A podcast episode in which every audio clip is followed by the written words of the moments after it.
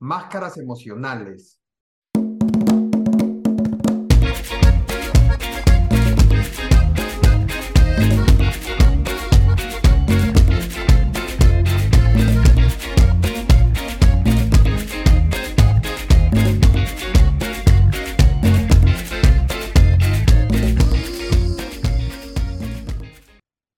Toda máscara tiene un agujero por donde la verdad escapa. Recuerdo cuando era pequeño soñaba con ser Batman. Él era todo un superhéroe, aceptado por todos y la gente coreaba su nombre. Durante casi toda mi vida lo traté de imitar. Quería ser un superhéroe y popular como él. Y le di poca importancia a quién era él en realidad. ¿Cuáles son las máscaras que usamos?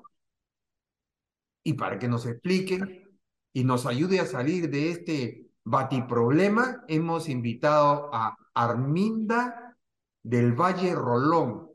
Ella es psicóloga y coach familiar, psicóloga certificada por la Universidad del País Vasco, España, y coach familiar certificada por el AICM, Asociación Internacional de Coaching y Mentoring. Arminda también es compañera en Perfecta Radio Televisión. Tiene su programa llamada Brújula Interior junto con Carmen Sosa. Bienvenida al programa, Arminda. Buenos días. Muchas gracias por la invitación. Verdaderamente un placer tenerte en el programa. Cuéntanos un poco de ti, paraguaya y española. ¿Llegaste de muy pequeña a España? Pues bueno, la verdad es que mm, he venido aquí primeramente para hacer una investigación sobre resiliencia en personas mayores en Alicante. En principio he venido por estudio. Eh, ya no era tan pequeña, ya había terminado la carrera de psicología, ya estaba trabajando en mi país y bueno, pues vine a ser, sentimentalmente no estaba muy bien, quería tomar un poco de distancia y aproveché la oportunidad de venir a hacer eh, esta investigación que duró un año y medio. Al terminar eh, la investigación, pues volví a mi país y ya luego, pues he querido probar el vivir aquí, me ha gustado. Eh, estuve primero pues como estudiante, luego cuando he estado nueve meses en mi país, pero luego ya me vine como para quedarme, ¿no? Entonces, claro, yo como muchos inmigrantes, primero estuve como estudiante, la experiencia fue diferente, luego como inmigrante, ya no como estudiante, viniéndome, buscándome la vida, ya, ya fue otra cosa. Sí, cambia, cambia bastante. Pero bueno, los primeros años, pues sí que he estado trabajando de todo un poco hasta homologar el título. Ya cuando empecé a homologar el título, pues ya finalmente sí que pude empezar a trabajar en lo mío, ¿no? Los primeros tiempos estuve trabajando más en diferentes ONG con la población migrante, eh, más eh, enfocado a lo social. Luego, pues bueno, me saqué la carrera de coach familiar porque también veía que había mm, muchas familias, sobre todo muchas familias que habían emigrado y que luego pues eh, traen a, sus hijos y en ese proceso de adaptación sí que es necesario muchas veces el acompañamiento, ¿no? He acompañado a muchas familias durante ese proceso, también a parejas, ¿no? A parejas eh, que se están separando. Problema de pareja actualmente, pues bueno, estoy también haciendo terapia de pareja presencial y online, aparte de los talleres que hago. ¿Tu fuente de trabajo allá es con adultos mayores? Sí, estoy trabajando, digamos que eh, eso es lo principal ahora. Estoy trabajando en un centro, se llama Visa, Es un centro, es una residencia, ¿no? Un centro donde realizan eh, diferentes tipos de actividades, eh, ¿no? Las personas. Actualmente trabajo en dos barrios, porque el centro Visan se distribuye, son 17 centros que se distribuyen en cada barrio aquí en Vitoria. Yo llevo dos centros, trabajo, llevo dos grupos de mujeres, ¿no? Un grupo de mujeres donde trabajo específicamente eh, gestión de la soledad, ¿no? La mayoría pues son eh, mujeres solas, viudas, eh, que ya son pues de, 60 para arriba, o sea, 70, 80, hasta 88 años tengo alumna. Y en el otro centro llevo, se llama Grupo de Encuentros para Mujeres, también son mujeres, y allí trabajo más bien el tema de empoderamiento, el empoderamiento femenino. Y luego también pues doy talleres a familias, como te había explicado, pero digamos que estos eh, dos centros que estoy llevando, pues es mi principal, en este momento es mi principal fuente de trabajo. Me preocupa lo que dices. ¿Hay hombres en el grupo que hablas de mujeres y mujeres y a los pobres hombres no los toman en cuenta? Sí, hay hombres. A ver, en el centro hay actividades para todos, para hombres, para mujeres, hay diferentes, porque es un centro de día.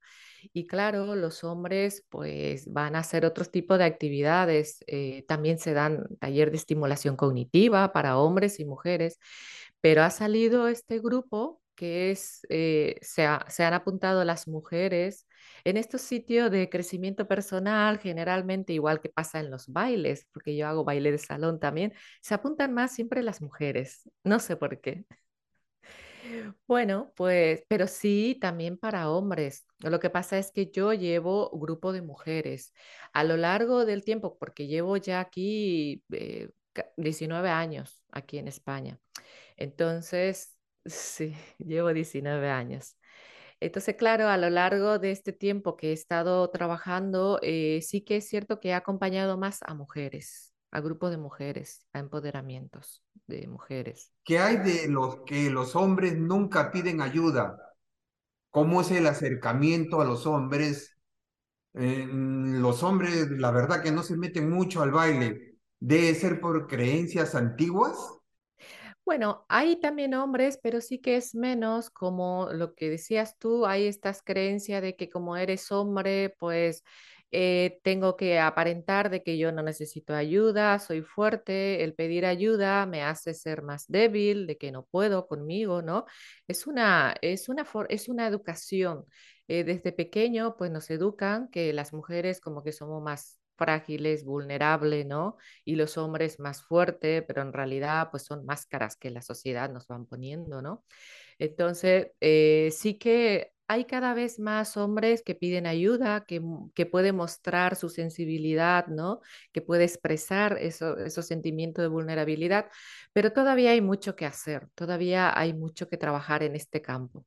Mm, Yo creo que los hombres ahora hemos tomado conciencia de esto y creo que deberíamos abrir más programas para que los hombres se puedan abrir y para que pidan ayuda. Es que eso ha llevado también a muchos problemas, ¿no? Que muchas veces eh, los hombres, en lugar de ir a pedir ayuda, sea a un grupo de ayuda con- donde hay eh, una terapeuta o un monitor que está trabajando ciertos temas, ¿no? En lugar de acercarse a esos grupos o en lugar de directamente pedir una ayuda profesional, ¿no? A un psicólogo, ¿no? Muchas veces para evadir ese problema que está pasando, esa situación complicada, pues recurre al, al al alcohol o, o a otras drogas, ¿no? Entonces, eh, hay que ir, hay que ir poco a poco, pues, trabajando desde la educación, ¿no? De que el hombre, como las mujeres, también tienen sentimientos, eh, esta fragilidad y que eso no es malo mostrar, ¿no? Pero mm, es todo una, es toda una educación que hay que seguir trabajando. Todavía, por supuesto que cada vez hay más hombres que van van mostrando su verdadero yo, por así decirlo, ¿no? Pero, y en nuestros países Latinoamérica todavía, todavía más. El machismo, como en todas partes, ¿no? Pero todavía hay mucho, hay mucho trabajo, hay mucho trabajo que hacer. Arminda, cuéntanos sobre tu programa Brújula Interior, que se transmite en la señal de Perfecta Radio TV. Así es, Walter. Brújula Interior es un programa que lo hago con mi compañera eh, Carmen Sosa desde Málaga y, es un espacio de desarrollo, desarrollo personal y de crecimiento personal, ¿no? De autodescubrimiento. Eh, allí trabajamos diferentes temas que tiene que ver con el desarrollo personal, con descubrirse, porque muchas veces pues vivimos mucho para afuera, ¿no? Eh, pero no nos damos ese espacio de, de realmente de conocernos, de descubrir las cosas que nos afectan, que nos gustan, de cómo podemos ir superando cada día más, ¿no? Y bueno, tratamos diferentes temas em, eh, porque mi compañera es coach y yo soy psicóloga, entonces hacemos un poco esta, esta combinación, ¿no? Ella comparte experiencias con sus clientes, ¿no? Y yo también, lo que va surgiendo también dentro de las consultas, temas de pareja, temas de educación. Bueno, tocamos un poco eh, eso, ese tipo de, de, de temas, ¿no? ¿Podrías hablarnos qué son las máscaras? ¿Qué son las máscaras en nuestras vidas? ¿Las máscaras son sociales o emocionales? Ambas cosas, eh, sociales y emocionales, porque en realidad eh, todas las personas de alguna u otra manera utilizamos máscaras sociales, ¿no? Ante la sociedad. No somos, no actuamos de la misma manera en toda, en todos los ámbitos. Yo como mamá soy de una manera con mi hijo, eh, como pareja soy de una manera con mi pareja, ¿no? Eh, como psicóloga soy diferente con mis pacientes, eh, co- como amiga también en, en la sociedad, pues bueno, vamos, vamos cumpliendo diferentes roles y de acuerdo a esos roles, pues vamos actuando, ¿no? Y luego, pues, eh, luego también la sociedad espera eh, cierto tipo de comportamiento de cada individuo, ¿no? Entonces, claro, una persona que normalmente es un poco impulsivo o un poco más como agresivo, por así decir, pues muchas veces socialmente pues tiene otro comportamiento, ¿no? Tiene, se comporta de otra manera porque mm, nos comportamos un poco lo que es acorde a la sociedad, ¿no? Lo que, como se suele decir, políticamente correcto. Entonces, pues bueno, las máscaras sociales pues son eso, diferente. Y eso es normal, eso es totalmente normal. No podemos, si yo me voy a una entrevista de trabajo, por ejemplo, pues bueno, pues muchas veces utilizo esa máscara de seguridad para proyectar seguridad, ¿no? Eh, pero bueno, eso es algo normal que utilizamos. Pero las máscaras en realidad pues son, es una especie de protección. O sea que es una especie de protección que utilizamos para proyectar algo que queremos eh, que los demás vean de nosotros, ¿no? Que queremos mostrar. Y al mismo tiempo ocultamos algo de nosotros, algo que muchas veces no aceptamos. Entonces, eh, digamos que en las máscaras emocionales, pues ya luego va, va a ir dependiendo más, pues si son estas máscaras, si son conscientes o son inconscientes, porque de niños es normal que utilicemos, es- lo hacemos de manera inconsciente, ¿no? O sea, que el típico niño, el típico niño bueno que, que hace todo bien las cosas, obediente, caballadito, pero muchas veces detrás de esa máscara lo que está buscando es la aprobación de los padres, ¿no? El cariño, el afecto, ¿no? Eh, y como tú mencionabas en la introducción de que, bueno, un niño muchas veces, pues en su casa es como más calladito, más introvertido y en el colegio como más revoltoso, por así decir, ¿no? Bueno, eso hasta cierto, hasta cierto punto es normal, pero también yo como psicóloga de familia también presto mucha atención a esas cosas, porque muchas veces cuando esto se repite mucho y, por ejemplo, vamos a poner el caso extremo, ¿no? De un niño que mm, es extremadamente agresivo en, en en el colegio, ¿no? Y en la casa, pues no, habría que ver qué, cuáles son las estructuras familiares o qué componente o qué, qué hay, qué está pasando dentro del seno familiar, ¿no? Muchas veces un niño pues no tiene esa confianza para ser, para ser como un niño normal, porque todos los niños es normal que sean revoltoso, movido, eso es totalmente normal. Pero cuando son unos padres extremadamente exigente, autoritario, entonces no permite que el niño se desarrolle con normalidad y muchas veces, pues al salir de la casa, pues está en otro entorno y empieza a tener otros comportamientos. Muchas veces como una manera de protección también, pero lo hace de una manera muy inconsciente. Esto, pues bueno, pues en el adulto pues se va mostrando ya de otra manera, pero se empieza, se empieza, siempre se empieza en la, en la, en la edad temprana. ¿Existen máscaras positivas y negativas o en el fondo es miedo y buscamos aceptación de las personas? Las máscaras lo ponemos precisamente eh, porque, hay, porque hay miedo detrás, podemos estar ocultando una inseguridad. Eh, no se trata de que sea un problema el usar, el uso, o sea que porque como te decía, las máscaras sociales no somos iguales en todos los ámbitos, o sea que actuamos un poco de acuerdo a la situación y a la confianza también, ¿no? Eh, pero sí puede ser malo y representar un problema cuando ya hay un apego o un cariño excesivo, cuando ya las máscaras no te permiten ser tú mismo o tú misma, ¿no? Eh, llega a un punto que llevas utilizando tanto tiempo la máscara que llega a confundirte y en realidad tú te crees la máscara, ¿no? O sea que, y es de una manera totalmente inconsciente. En principio lo hacemos de manera consciente, ¿no? Como no quiero que se den cuenta de ciertos aspectos de mí, pues yo pues me comporto de una manera, ¿no? Pero ya cuando te llegas a confundir y ya te crees tú la máscara, eh, ya te pierdes como persona, en realidad te pierdes, ya no sabes quién eres. Entonces ahí sí ya es un problema, porque todas las máscaras siempre eh, hay miedo detrás, oculta miedos, heridas emocionales, parte de mí que tengo que trabajar y que no lo he trabajado. Entonces, eso sí ya representa un problema para uno mismo. ¿Cómo me doy cuenta de que estoy metido en una máscara? ¿O que de repente soy yo y yo soy así de verdad? Sí, me doy cuenta cuando soy yo cuando estoy haciendo algo eh, coherente con lo que yo quiero, con lo que yo soy. Pero cuando estoy actuando desde la máscara, eh, estoy haciendo algo que no quiero. Muchas veces pasan que hay personas que nunca saben decir no. Dice sí a todo aunque no quiera. Te llama una amiga, acompáñame a tal sitio.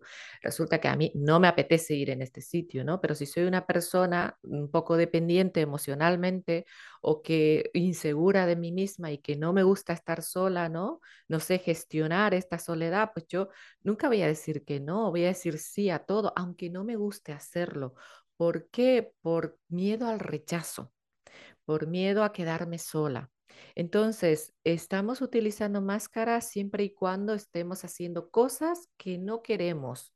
Nos sentimos obligados, pero no sabemos decir que no, por miedo. Siempre hay un miedo detrás. Entonces, es muy, es muy fácil diferenciar. Hay que escucharse mucho, escuchar al cuerpo, eh, cuando estamos actuando de una manera que no somos nosotros, no, no nos sentimos tranquila y en paz con nosotros mismos, ¿no? Hay como una tensión en el fondo. Entonces, eh, es, es aprender a escucharte. No es fácil, pero es posible. Como tú dices, también tienen miedo al rechazo, no saber decir no cómo aprender a decir no, a no tener miedo a la soledad y que no me importe que me rechacen. Bueno, eso es todo un trabajo detrás, un trabajo, como te decía, que las máscaras normalmente lo construimos de pequeño. Eh, todas estas máscaras lo, se forma cuando somos pequeños y luego en la adolescencia también, muchas veces un adolescente que por ser aceptado en un grupo de amigos empieza a actuar de una manera diferente a como es uno mismo, ¿no? Sobre todo cuando hay un bajo autoestima detrás, ¿no? Entonces, Es difícil, pero sí es empezar a tomar conciencia de que no estoy siendo yo misma, yo mismo, ¿no? Y, y que esto me genera un problema. Entonces, el primer paso es tomar conciencia, el autoconocimiento, que es lo que nosotros trabajamos mucho desde tu brújula interior con Carmen, a conocerme, ¿no? ¿Qué cosas me gustan, qué cosas no me gustan, qué cosa me hace feliz, qué cosa me hace sentir mal? Pero claro, hay veces que lo podemos hacer, hay veces que lo podemos hacer, uno puede hacer uno mismo, ¿no? A gestionar la soledad, porque la soledad no es algo malo. La soledad es, es positivo, la soledad escogida, ¿no? La soledad impuesta que es lo que yo trabajo mucho en este grupo de, de, personas mayores, ¿no? Porque de un día para otro se queda sola sin su, sin su marido que ha estado compartiendo 50, 60 años, ¿no? O 40 años y de repente está sola. Entonces, también veo que una persona que ha estado trabajando todo este, este desarrollo personal, de ocupar su tiempo en algo que realmente quiere, de ser independiente, no, por supuesto que duele, o sea, una pérdida siempre duele, pero lo lleva mejor. Pero también dentro de ese grupo, pues eh, hay personas que han sido dependientes toda su vida, ¿no? Eh, ha, tenido una dependencia emocional bastante eh, profunda, ¿no? Con la pareja, entonces, claro, se queda sin pareja de un día para otro y, está totalmente desorientada, no sabe ni quién es. Entonces, sí es importante empezar a trabajar eh, con uno mismo, gestionar esta soledad, porque en realidad mi madre siempre decía, nacemos solos y nos vamos solos. O sea que en realidad eh, la mejor compañía es tu propia compañía, no estamos solos, estamos con nuestra propia compañía.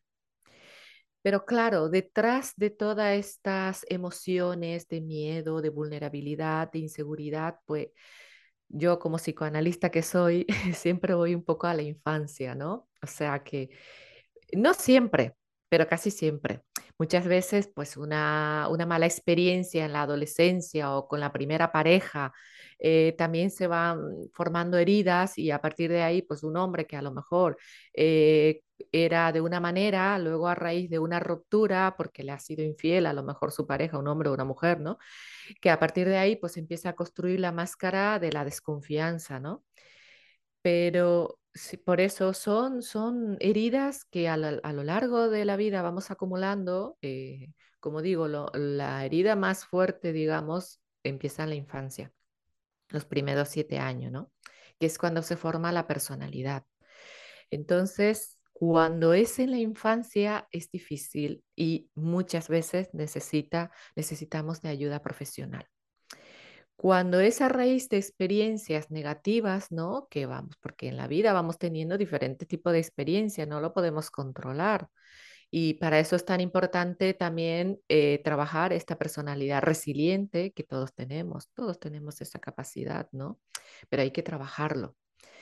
Pero eh, es eso, primero tomar conciencia de que estamos utilizando una máscara, de que no estamos siendo nosotros mismos, de conocernos, ¿no? Porque ese es el paso que nos va a dar a que podamos poco a poco ir quitando esa máscara que no nos permite ser nosotros mismos. Hablaste de la soledad cuando se pierde a un ser querido, pero también hay otro tipo de soledad, como que nadie me quiere, estoy solo en este mundo. Ese es otro tipo de soledad, ¿verdad? Sí, también es, están las máscaras, hay diferentes tipos de máscara, también está el máscara de la víctima, del, de ir por la vida con ese con esa máscara del victimismo, de que nadie me quiere, tengo que estar haciendo un esfuerzo sobrehumano prácticamente para llamar la atención de los demás, para que me quieran, para que me aprueban, ¿no? O sea, que hay gente que son excesivamente dependiente de la aprobación social, ¿no? De la aprobación de los demás, ¿no? Parece, pareciera ser que el mundo entero se, se, o sea, hay como una especie de conspiración, ¿no? Todo para, para hacerle el mal a uno, ¿no? Tú escucharás en tu día a día, ¿no?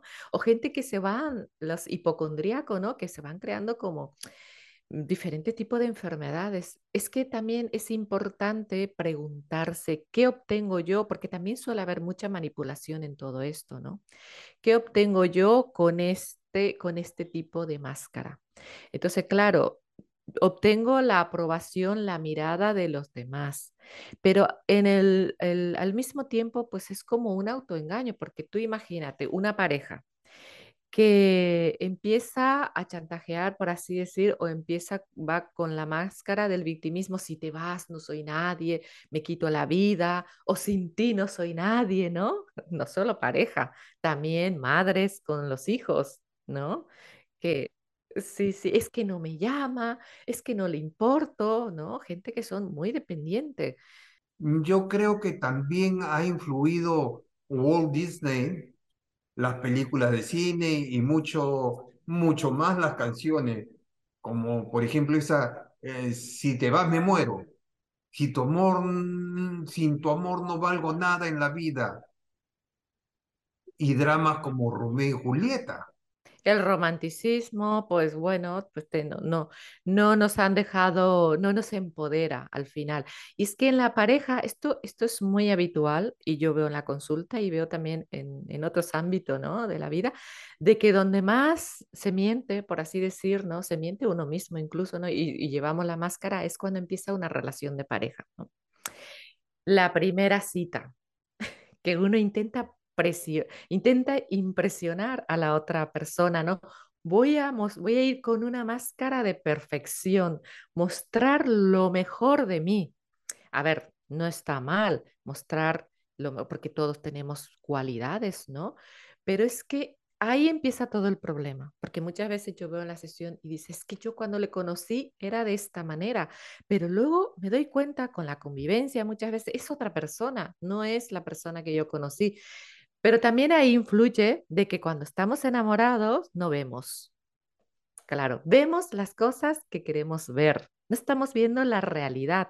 A lo mejor un amigo te dice, pero si tu pareja es de esta, de esta, de esta manera, pero en realidad no vemos porque estamos proyectando una idealización de lo que aspecto que, que nos gusta de esta persona y muchas veces, pues esa persona sí, los primeros tiempos, pues sí empieza a actuar pero por eso es que yo siempre digo que es muy importante la sinceridad. No digo que en la primera cita vas a empezar diciendo todos tus, mm, tus defectos, pero sí ser uno mismo, porque la relación será mucho más auténtico. Hay que, pero, pero como te digo, se puede, pero es empezar a aceptar primero que estamos llevando esa máscara y es que esa máscara no nos está haciendo felices, que no es algo positivo para nuestra vida. Mil gracias, Arminda, por tu tiempo. ¿Algún consejo que te gustaría dejarnos para que siempre seamos nosotros y dejemos de usar máscaras? Bueno, primero que no nos dejemos llevar por los, eh, por lo que muchas veces, por lo que nos han educado socialmente, ¿no? De que esto es, hay que ser de esta manera, ¿no? Porque eso es lo políticamente correcto y muchas veces, pues bueno, empezamos actuando de una manera, primero fingiendo, pero luego terminamos siendo esa máscara. Eh, lo más importante de todo es que saber que si yo estoy utilizando máscara, estoy impidiendo al mundo que conozca mi verdadera esencia. Y, en ese proceso de ocultar quién soy realmente, estoy impidiendo al mundo quizás de poder eh, brindar algo positivo de mí, a lo mejor algo que yo puedo estar aportando, algo importante en este mundo, ¿no? Esto yo, pues cuando estoy con personas, ¿no? Con, con pacientes que son extremadamente dependientes, ¿no? Que se oculta detrás de esta máscara de inseguridad, le digo, pero Tú imagínate si tú fueras, si tú empezaras a descubrir quién eres realmente, todo lo que tú eres capaz de hacer contigo mismo, para ti y para los demás. Eh, en realidad, tú no necesitas en realidad no necesitamos, claro que necesitamos de la gente porque somos seres sociales, ¿no? Pero no podemos vivir en esa dependencia de aprobación social, porque es un autoengaño, porque si yo no me acepto, si yo no acepto mi sombra o mi defecto, ¿no? Tampoco el resto me va a aceptar. O sea que nos lleva a vivir una manera, una forma de vivir muy superficial. Si queremos vivir una vida auténtica, tenemos que ser valientes de sacarnos las máscaras y de dejar que el mundo vea cómo somos realmente. Como digo, esto no es fácil, pero te cuento un poco una experiencia para animar un poco a la gente. Yo antes era extremadamente, mm, no sé, no es tímida ni tampoco es introvertida la palabra. Tenía mucho miedo de hablar en público, por ejemplo. Recuerdo todavía cuando empecé mis primeros talleres, eh, cuando terminé la carrera de psicología y los primeros talleres que di, pues yo tendría 24 años me daba pánico, o sea, que me daba muchísimo miedo de pararme y hablar. Además, daba talleres de, sexualidad a jóvenes, a adolescentes. Iba con una mujer ya con mucha, con mucha experiencia, que iba con gafas, me acuerdo. Empecé a llevar gafas, porque eso me daba más seguridad, digo. Yo no tenía problema de visión ni nada, pero empecé a llevar en los talleres gafas porque digo, pues me da aspecto más de, más de mayor, la gente pensará que tengo más experiencia y de alguna manera como que me refugiaba, refugiaba ese miedo, esa inseguridad detrás de esas gafas, ¿no? Mi compañera me decía, pero tú tienes problemas de visión. Y yo le decía, no, pero es que así me siento más segura, ¿no? Imagínate hablar de sexualidad, de, de cómo poner preservativa a unos jóvenes, adolescentes. Lo pasaba fatal, fatal, ¿no? y empezar a hablar en cámara, bueno, Renato, que fue que, empecé a hacer programa en Perfecta Radio con él, empezamos a hacer podcast, pero sin, sin el vídeo, ¿no? Porque a mí me daba mucha, tenía como esos miedos escénicos, ¿no? De la cámara. Entonces, claro, si yo poco a poco empecé haciendo podcast, ¿no? Hablando en la radio, estaba, estaba muerta de, de nervio. Pero hay que animarse, hay que precisamente eh, eh, salir de esa zona de confort porque si estoy siempre en ese espacio donde yo me siento segura, ¿no? Eh, no voy a poder enfrentar, no voy a poder superar esos miedos poco a poco y luego, pues bueno, vas venciendo, enfrentando. Aquí hay un dicho que se dice mucho, que se escucha mucho, al toro hay que cogerlo por los cuernos, ¿no? Que hay que, hay que enfrentar esos miedos que, como digo otra vez, muchas veces no podemos solos, pues buscamos ayuda. No tenemos que tener miedo de buscar ayuda. Eh, no, yo básicamente pues entender que detrás de cada máscara se oculta eh, muchas veces heridas emocionales que hay que, que hay que tratar, ¿no? Que hay que trabajar. Y también es importante muchas veces no dejarnos llevar por la primera impresión, ¿no? Sea eh, cuando estemos conociendo personas a nivel laboral o en una cita, ¿no? Porque así como yo puedo llevar máscara, la otra persona también puede estar viniendo con una máscara y muchas veces juzgamos, ¿no? Con la primera impresión juzgamos. Bueno, mil gracias Arminda. Otra vez. Y con ustedes nos despedimos hasta el siguiente capítulo de Sentimiento. Recuerden sacar sus propias conclusiones, dejarnos un dedito arriba, suscribirse al canal y comentarnos sobre el programa. En los enlaces les vamos a dejar información acerca de Arminda. Chao y bendiciones.